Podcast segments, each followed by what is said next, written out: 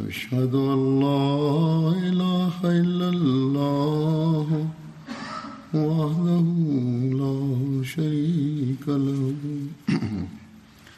وأشهد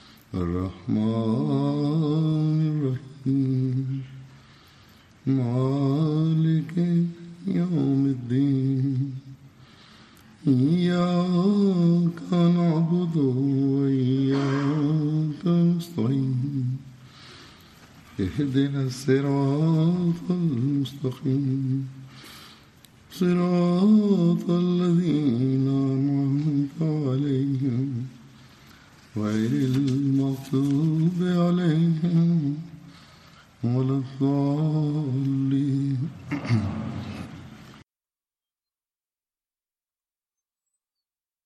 El nombre del compañero del que hablaré hoy es Hazrat Abu Talha. Hazrat Abu Talha. El nombre real de Hazrat Abu Talha Ansari era Zaid, pertenecía a la tribu Ansar de Khazraj y era el jefe de su tribu y se le conocía más comúnmente por su título de Abu Talha.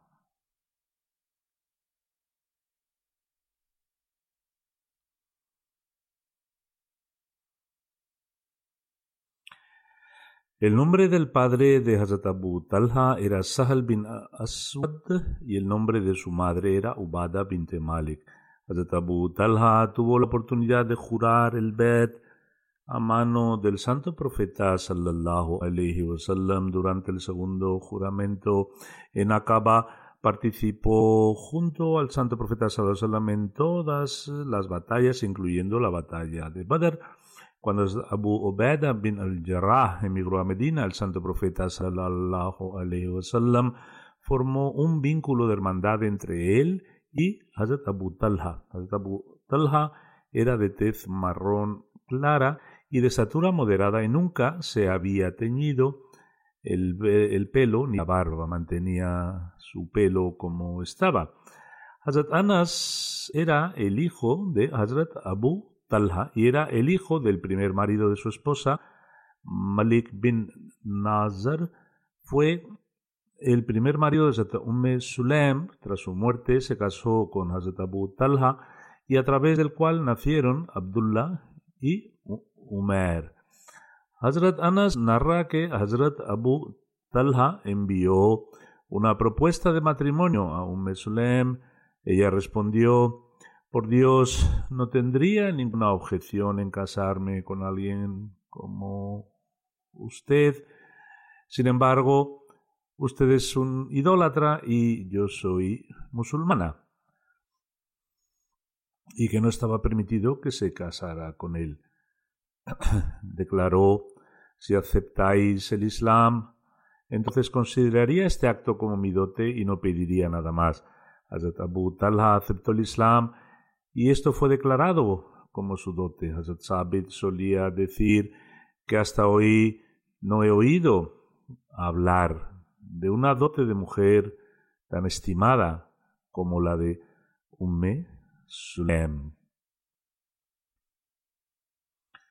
Hazrat Abu Talha participó junto con el santo profeta sallallahu alaihi en la batalla de Badr. Hazrat Abu Talha narra que el día de Badr el santo profeta sallallahu alaihi wasallam anunció una decisión contra 24 hombres de entre los jefes de Quraysh contra 24 hombres de entre los jefes de Quraysh y los colocó en un pozo sucio de los pozos de Badr Siempre que el santo profeta sallallahu alaihi wasallam salía victorioso sobre un grupo de personas, se quedaba en el campo de batalla durante tres noches. Cuando el santo profeta sallallahu se quedó en Badr y se acercó el tercer día, ordenó que se pusieron la silla de montar en su camella, así así la camella era ensillada. Entonces el santo profeta sallallahu alaihi wasallam partió y los compañeros también se unieron a él. Los compañeros declararon que creían que el santo profeta sallallahu alaihi wasallam se puso en marcha por una razón en particular. El santo profeta sallallahu alaihi wasallam llegó al pozo y se paró en la parte superior del pozo donde los cuerpos de los veinticuatro hombres habían sido colocados. Este era un pozo cerrado. El santo profeta Salomón comenzó a llamar sus nombres, así como los nombres de sus padres, de forma, o hijo de tal y tal persona. Si hubieras obedecido al ley a su mensajero, no te habrías regocijado ahora. Ciertamente hemos recibido lo que nuestro Señor nos había prometido, pero vosotros también habéis recibido lo que vuestro Señor os había prometido. Hazrat narra que Hazrat Umar dijo, oh mensajero de Allah, ¿qué le estás diciendo a estos cuerpos eh, sin vida? El santo profeta sallallahu declaró, juro por aquel en cuyas manos está la vida de Muhammad, no estáis escuchando estas palabras más de lo que ellos las están escuchando. Es decir, Dios Altísimo les estaba transmitiendo estas palabras en términos de lo horrible que fue su final. Adatanas relata que cuando la batalla de Uhud tuvo lugar, la gente se dispersó del santo profeta, sallallahu alaihi después de ser derrotada. Sin embargo, Talha permaneció frente al santo profeta, sallallahu alaihi se mantuvo resueltamente detrás de su escudo frente al santo profeta. Talha era un arquero que tiraba de la cuerda de su arco con mucha fuerza. Había roto dos o tres arcos ese día. En otras palabras, tiraba del arco con tanta fuerza que la cuerda del arco se rompía. El santo profeta sallallahu alaihi wasallam instruyó a cualquiera que pasara con un carcaj para que se lo diera a Abu Talha. En otras palabras, el santo profeta sallallahu alaihi wasallam instruía a los demás que había muchos arqueros y que en su lugar debían entregar sus flechas a Abu Talha, que estaba de pie frente al santo profeta en ese momento particular. Hazrat lata que el santo profeta sallallahu alaihi wasallam levantaba la cabeza y miraba a gente sobre la que Abu Talha solía decir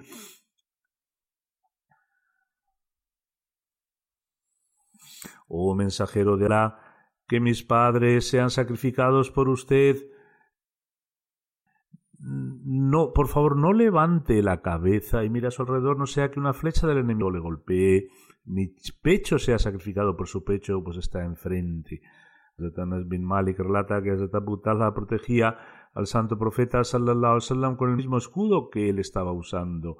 Hazrat Abu Talha era un excelente arquero. Cuando disparaba una flecha, el santo profeta miraba donde caía. Es una narración de Bukhari, la narración anterior también era de Bukhari.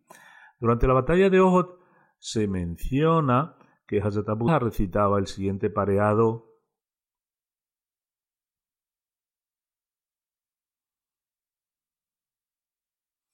Mi rostro está ahí para proteger su bendito rostro, y mi vida está lista para ser sacrificada por la suya.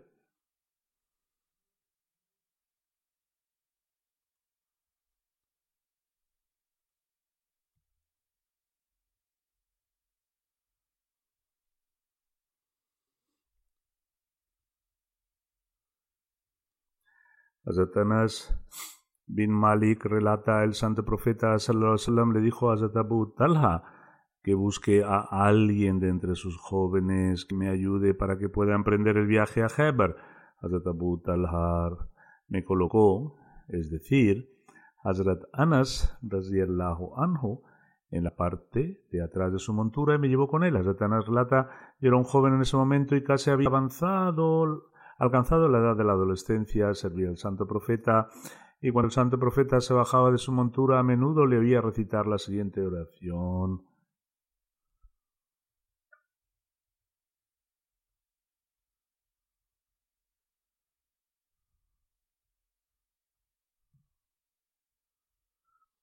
Oh mi busco refugio contigo de la preocupación, la tristeza, de la incapacidad y la pereza, de la mezquindad y la cobardía, de estar fuertemente endeudado y de ser dominado por otros.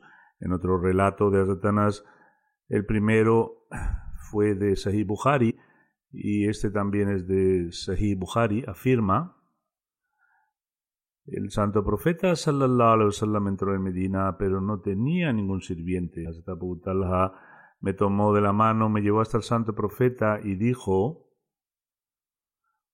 Oh mensajero de Allah, Anas es un niño inteligente, puede serle útil.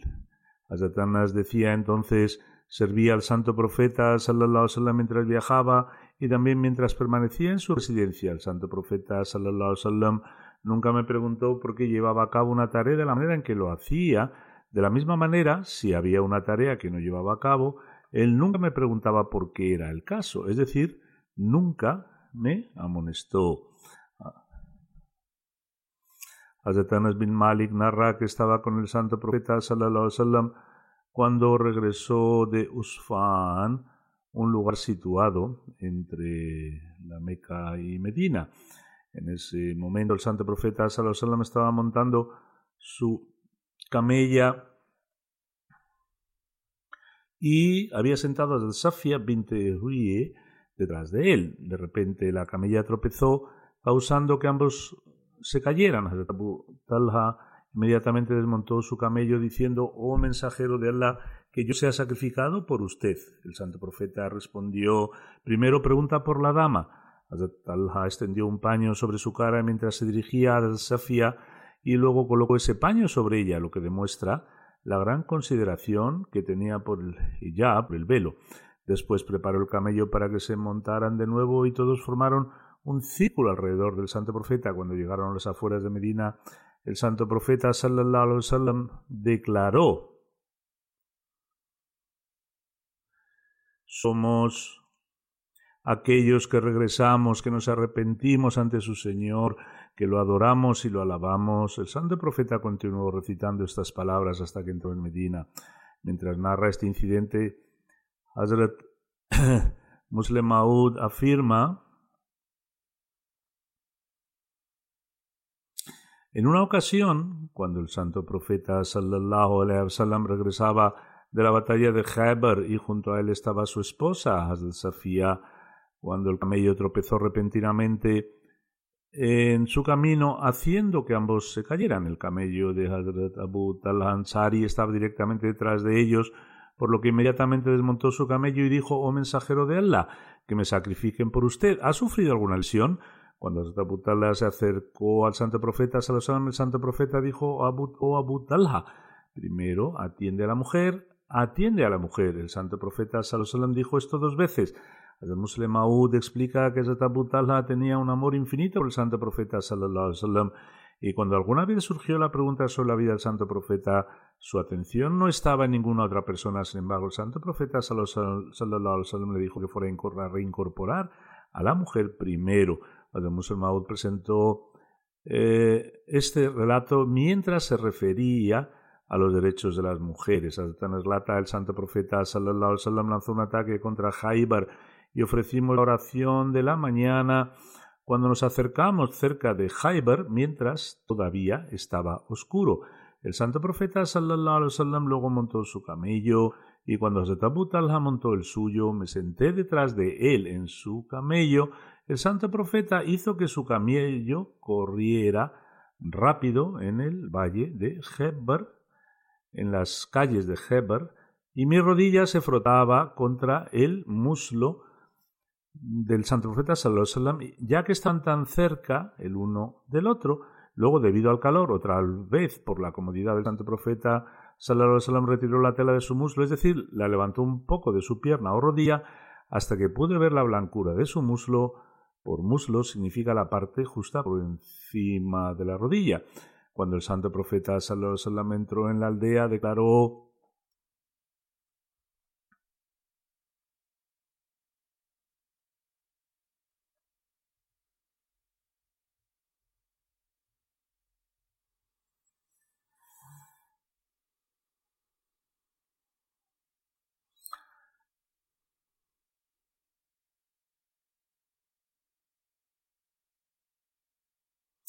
Allah es el más grande, Heber se ha destruido.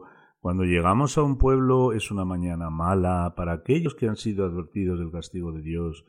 El santo profeta sallallahu alaihi wasallam repitió esta frase tres veces Hazrat continúa, cuando las personas salían de sus hogares para atender su trabajo, decían, Muhammad Abdul Aziz solía decir que algunos de nuestros compañeros también solían agregar la palabra jamis, es decir, ejército, además del nombre del santo profeta sallallahu alaihi wasallam. Hazrat afirma, lo conquistamos en la batalla y los prisioneros de guerra se reunieron. Hazrat Dehia Kalbi vino y dijo, oh mensajero de Allah, concédeme una sirvienta, sirvienta de entre estos prisioneros. El santo profeta sallallahu alaihi wasallam respondió, ve y elige una chica. Luego eligió a la hija de Huyei, Safia.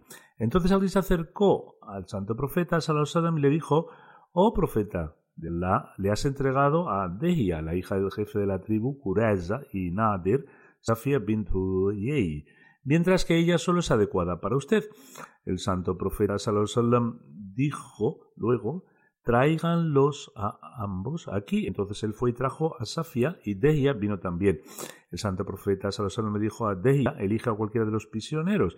Lata además, el santo profeta luego liberó a Safia y luego se casó con ella. Sabit le preguntó a Satanás qué le dio Abu Hamza, es decir, el santo profeta a dote, a lo que respondió, la liberó y luego se casó con ella, por lo que su libertad fue la dote. Y mientras todavía viajaban, Hazrat Sulaim preparó a Hazrat Safia para el santo profeta sallallahu alaihi wasallam y después de enviarla a él se celebró la boda. Al día siguiente, el santo profeta sallallahu alaihi wasallam declaró si alguien posee algo que lo presente y tendió un mantel de cuero. Algunas personas trajeron dátiles, mientras que otros trajeron mantequilla. Abdulaziz dice, creo que también mencionó a Sattu, es un grano seco. Eh, grano seco también luego dijo que todo esto estaba mezclado y amasado. Fue, este fue el procedimiento de Balima, del matrimonio del santo profeta, sallallahu alaihi wasallam. En otra narración se menciona que después de la conquista de Khaybar, Safia cayó en el lote de Azadiyya. Muchos compañeros, no era solo un compañero, sino que muchos de los compañeros acudieron al santo profeta sallallahu alaihi y hablaron palabras de elogio para Safia y también que con respeto a su estatus y rango sería apropiado si el santo profeta sallallahu alaihi la eligió para sí mismo, es decir, para casarla. Así el santo profeta sallallahu alaihi envió un mensaje a Zadehia y tomó a Hazrat Safia a cambio de siete prisioneros. Luego ordenó a Umm Sulaim que la cuidara. Luego, como se mencionó anteriormente, el santo profeta sallallahu alaihi wasallam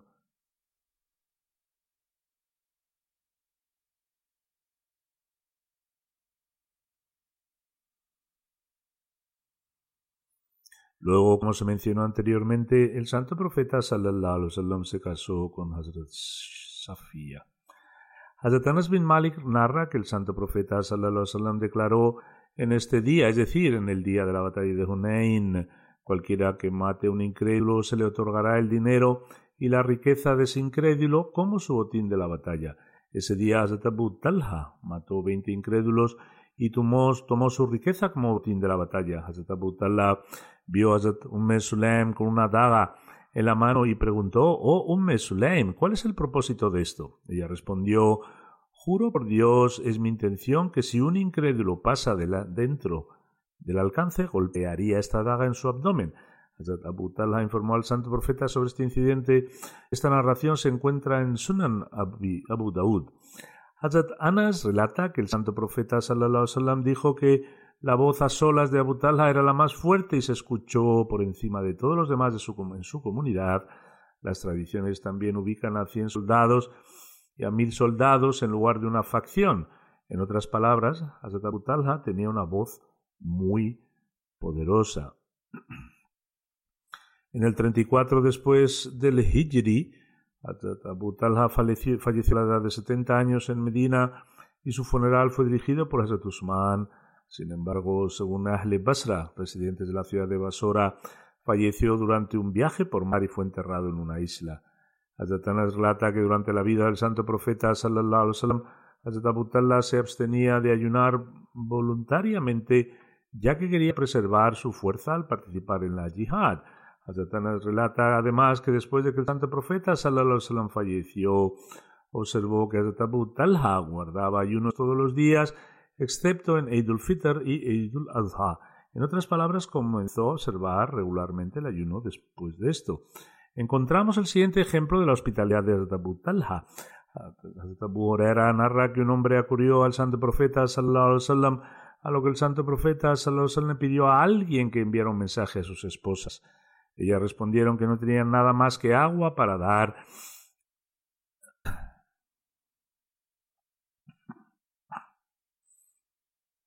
El santo profeta sallallahu alaihi luego preguntó ¿Quién ayudaría a cuidar a este invitado? Entre los ansar uno respondió Lo haré yo.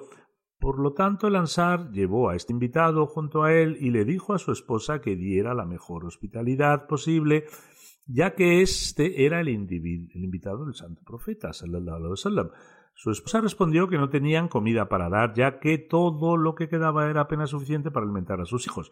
Su esposo le dijo que preparara la comida restante para el huésped, que encendiera la lámpara de aceite y que cuando llegara la hora de la cena acostara a los niños. Así su esposa preparó la comida, encendió la lámpara de aceite y metió a los niños en la cama.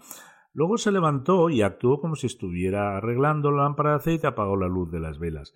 Así el esposo y la esposa lo hicieron parecer como si ellos también hubieran estado comiendo, sin embargo, de hecho, pasaron la noche con el estómago vacío. Por la mañana fue el santo profeta quien dijo que hoy Dios Altísimo sonrió ante su acto y declaró que Dios Altísimo estaba extremadamente complacida, complacido con este acto tuyo. Luego se recibió la siguiente revelación, sino que prefieren antes a los demás que a ellos mismos, aun cuando la privación sea su propia suerte, pues quienes se lían de la avaricia de su propia alma, sepan que son ellos los que serán bienaventurados. Azetanas relata que cuando en una ocasión el santo profeta sallallahu alaihi wasallam se cortó el pelo. Hazrat Abu Talha fue el primero en recibir algo de su cabello. Hazrat Anas bin Malik relata que una vez Hazrat Abu Talha preguntó a Hazrat uh, preguntó a Umm si tenía algo de comida, ya que había notado que la voz del santo profeta Sallallahu era débil y por lo tanto asumió que podría tener hambre. Ella respondió que sí, y luego sacó un poco de pan hecho de cebada, colocó el pan en la esquina de un velo suelto, lo envolvió y me lo dio. También ató una parte del velo alrededor de mi cintura y me envió al santo profeta sallallahu alaihi wasallam. Además, Anas relata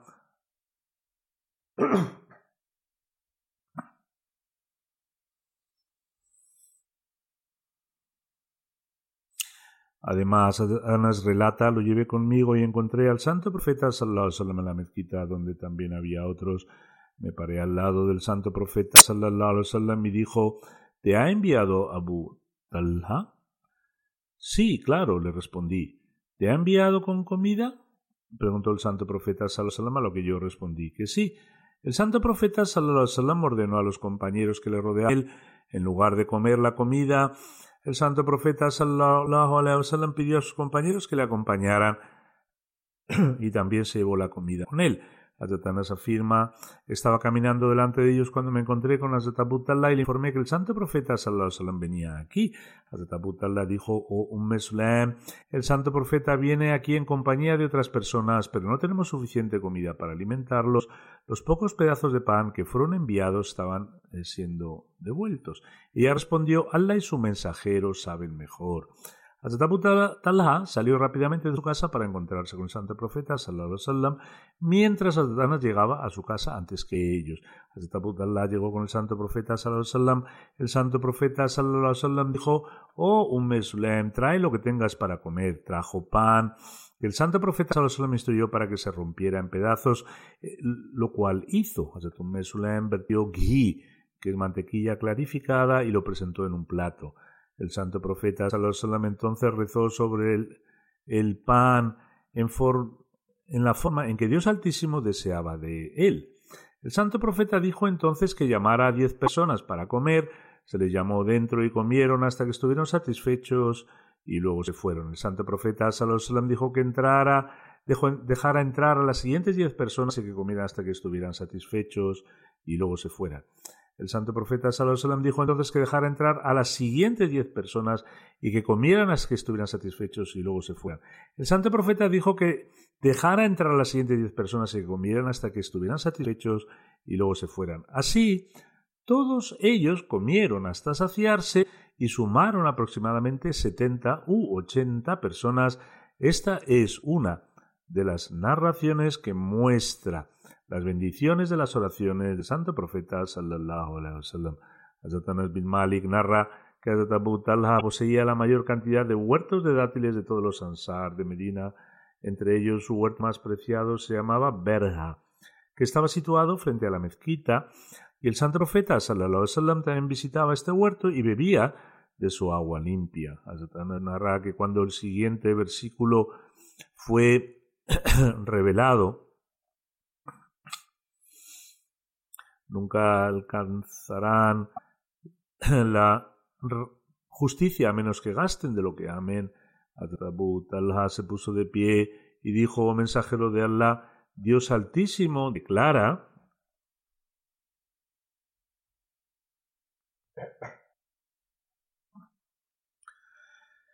Nunca alcanzarán la justicia a menos que gasten de lo que amen, de mi propiedad, mi posesión más querida es el huerto de Berja.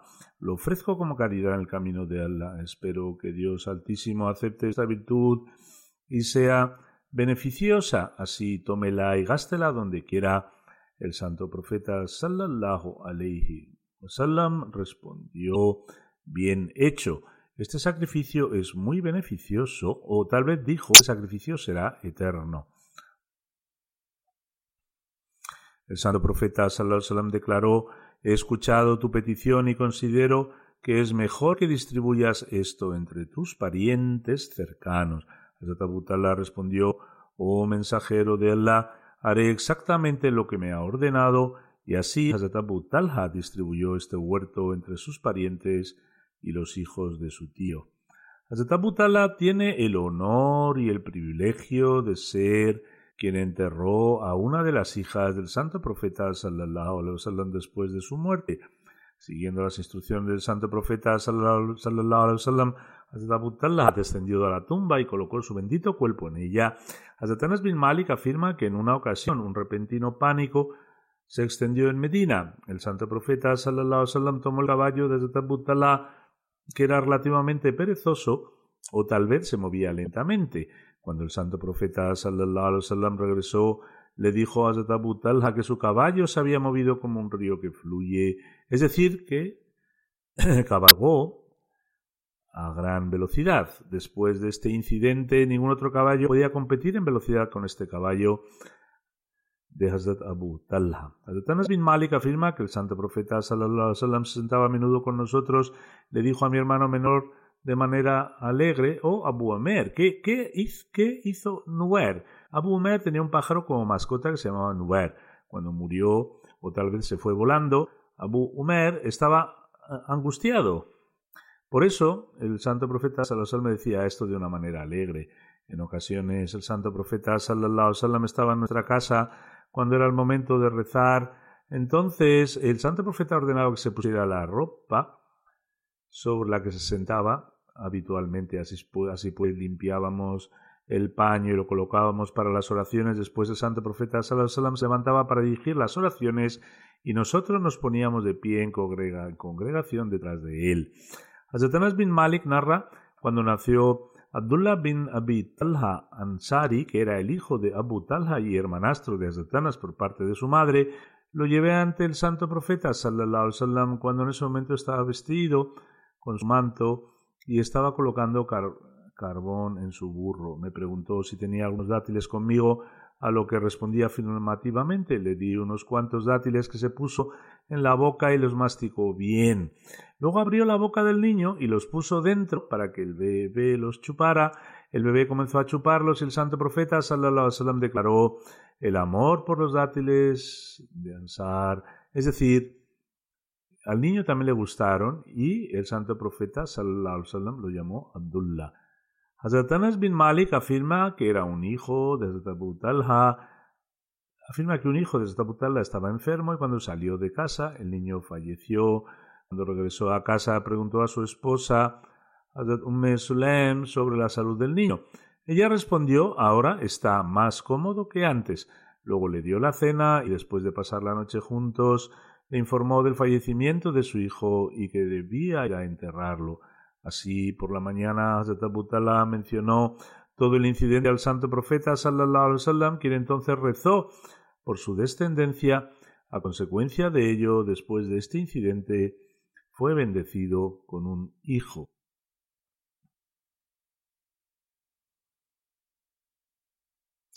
The Muslim Maud anhu explica este incidente de la siguiente manera: no es difícil para un creyente sacrificar su vida y en realidad para un creyente no es nada significativo. Luego dijo en cuanto a Saadullah Ghaliba hay diversas opiniones sobre si bebió o no alcohol.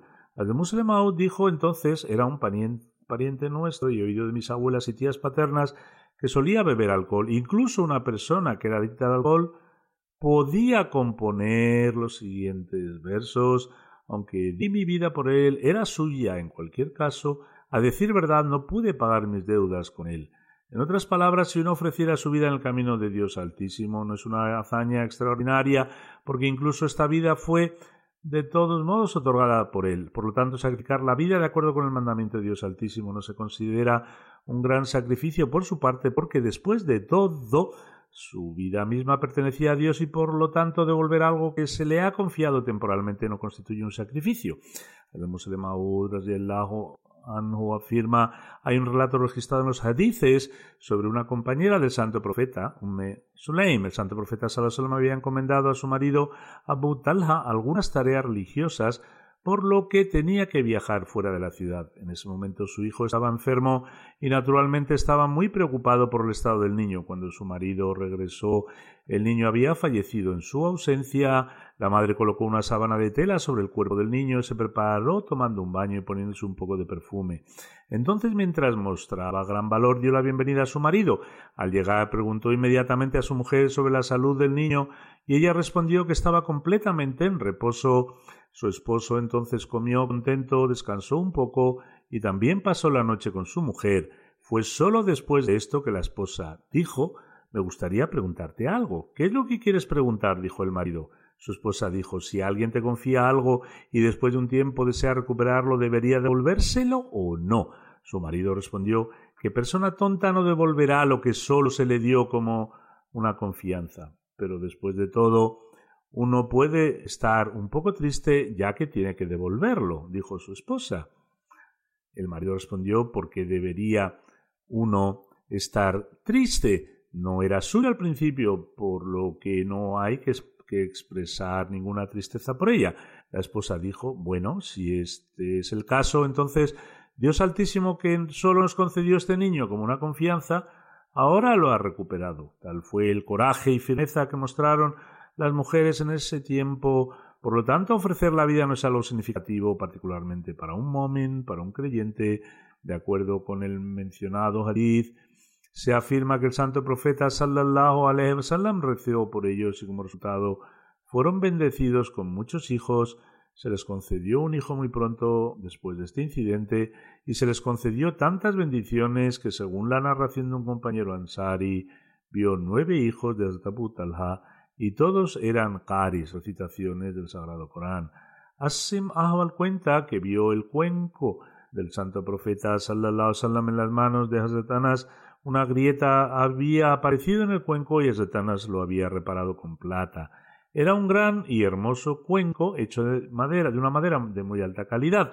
Hazrat Anas relató que en muchas ocasiones tuvo la oportunidad de presentar agua al santo profeta sallallahu alaihi wasallam.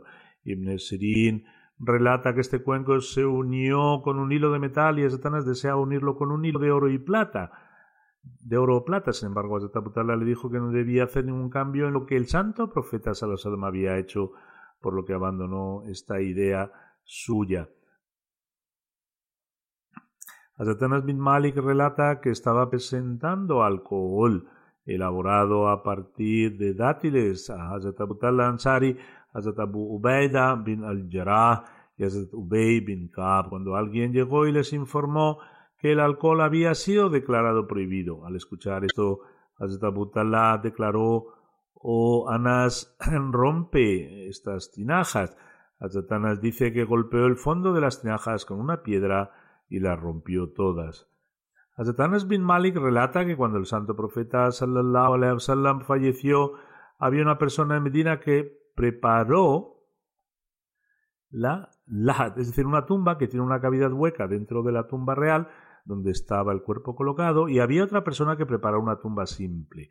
Los compañeros decidieron rezar la oración de Istihara ante su Señor y luego enviaron un mensaje a ambas personas, cualquiera de los dos que fuese el último, sus servicios no serían utilizados. En otras palabras, usaron los servicios de quien llegó primero.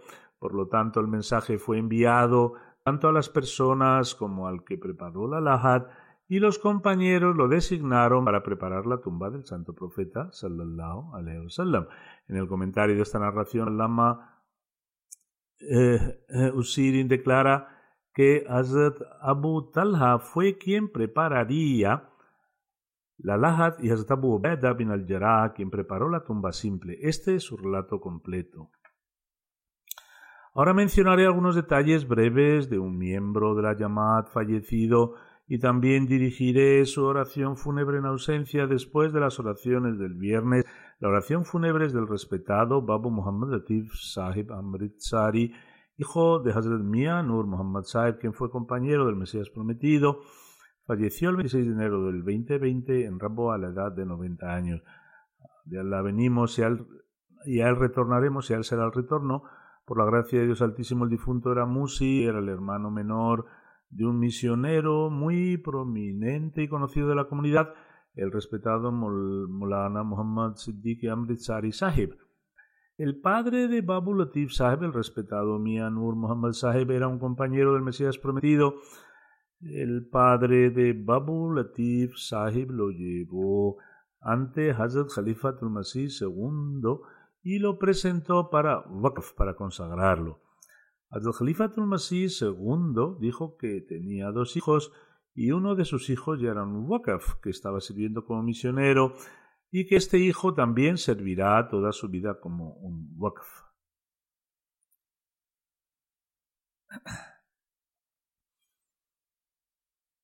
De forma, de hecho, sirvió como un wakaf. Después de trabajar como administrativo en el departamento de ferrocarriles durante cuatro años, Latif Sahib presentó sus servicios para trabajar en la comunidad en octubre de 1952 y se le otorgó la oportunidad de servir a, la Yamat. Su primer puesto eh, su primer puesto fue en Zarat Betul Mal en 1952 y 1954 fue transferido a la oficina de Rosnam al-Fazal. En 1961 fue nombrado como uno de los trabajadores en la Secretaría Privada. Sirvió en la, secretaría, en la Secretaría Privada de la oficina durante los tres últimos años del Califato. Desde el Califato Masih II continuó sirviendo en esta oficina durante el Califato, desde el Califato Masih III, después de la migración desde el Califato Masih IV, la oficina del secretario privado también continuó operando allí y sirvió allí hasta 2014. En 1985 fue nombrado secretario privado asistente y cumplió con sus obligaciones de la mejor manera y conducta. El total de años de su servicio abarca 62 años, de los cuales sirvió durante 53 años en la oficina del secretario privado en varios roles. Tenía gran habilidad y talento para su trabajo y lo hizo con mucha diligencia. Aparte de su trabajo, también tenía un gran interés por el conocimiento religioso y había estudiado extensamente la literatura de la comunidad. Particularmente tuvo la oportunidad de servir en los asuntos de organización del Shura durante el Jalifato desde el Jalifato Masih III y también después. Mientras servía en la oficina del secretario privado, se le asignaron varias responsabilidades entre las cuales estaba comprar artículos en nombre de la oficina y lo hacía gastando el dinero de la llamada con gran cuidado y atención.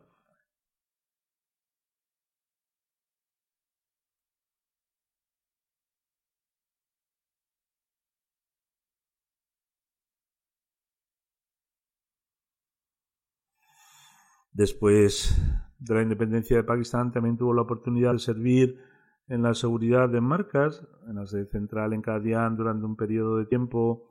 Tiene un hijo y cinco hijas y, unos días antes de su fallecimiento una de sus hijas también falleció, que era la esposa de Zarif Ahmad Kamar Sahib, y su hijo es misionero.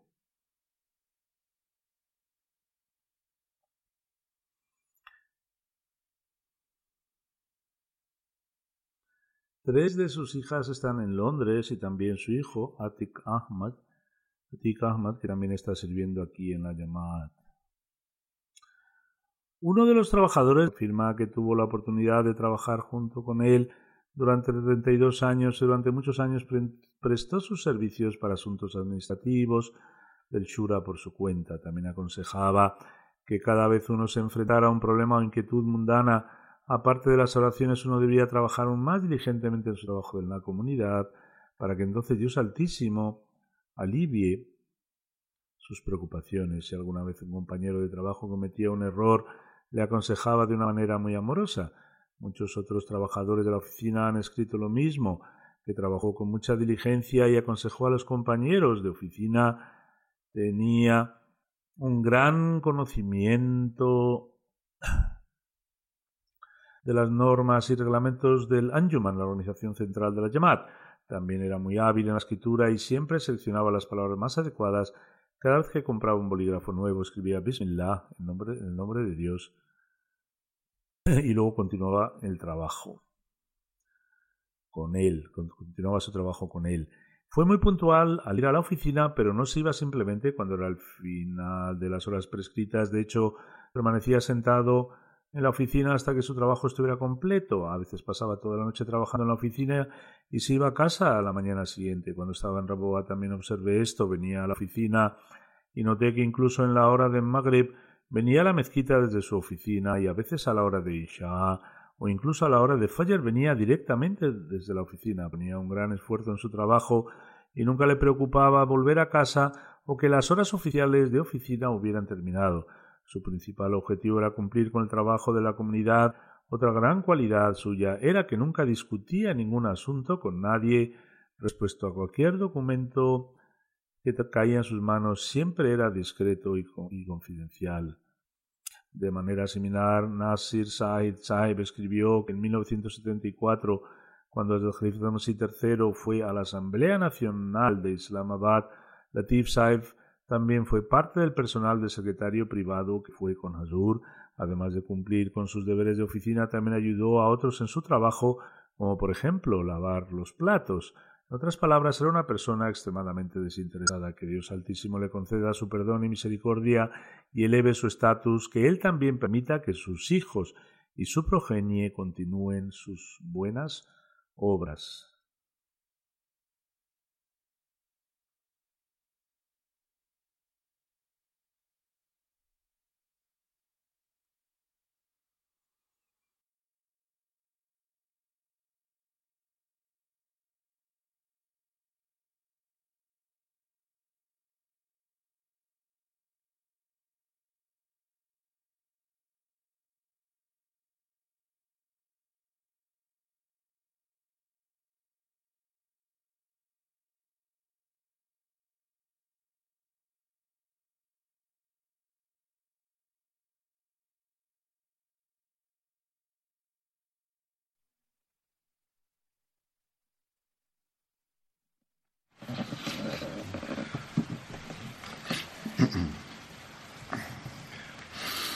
الحمد لله الحمد لله نحمده ونستعينه ونستغفره ونؤمن به ونتوكل عليه. ونعوذ بالله من شرور أنفسنا ومن سيئات أعمالنا. من يهده الله فلا مضل له ومن يضلل فلا هادي له. ونشهد أن لا إله إلا الله. ونشهد أن محمدا عبده ورسوله. عباد الله رحمكم الله. إن الله يأمر بالعدل واللسان وإيتاء ذي القربى وينهى عن الفحشاء والمنكر والبغي يعظكم لعلكم تذكرون اذكروا الله يذكركم وادعوه يستجب لكم ولذكر الله أكبر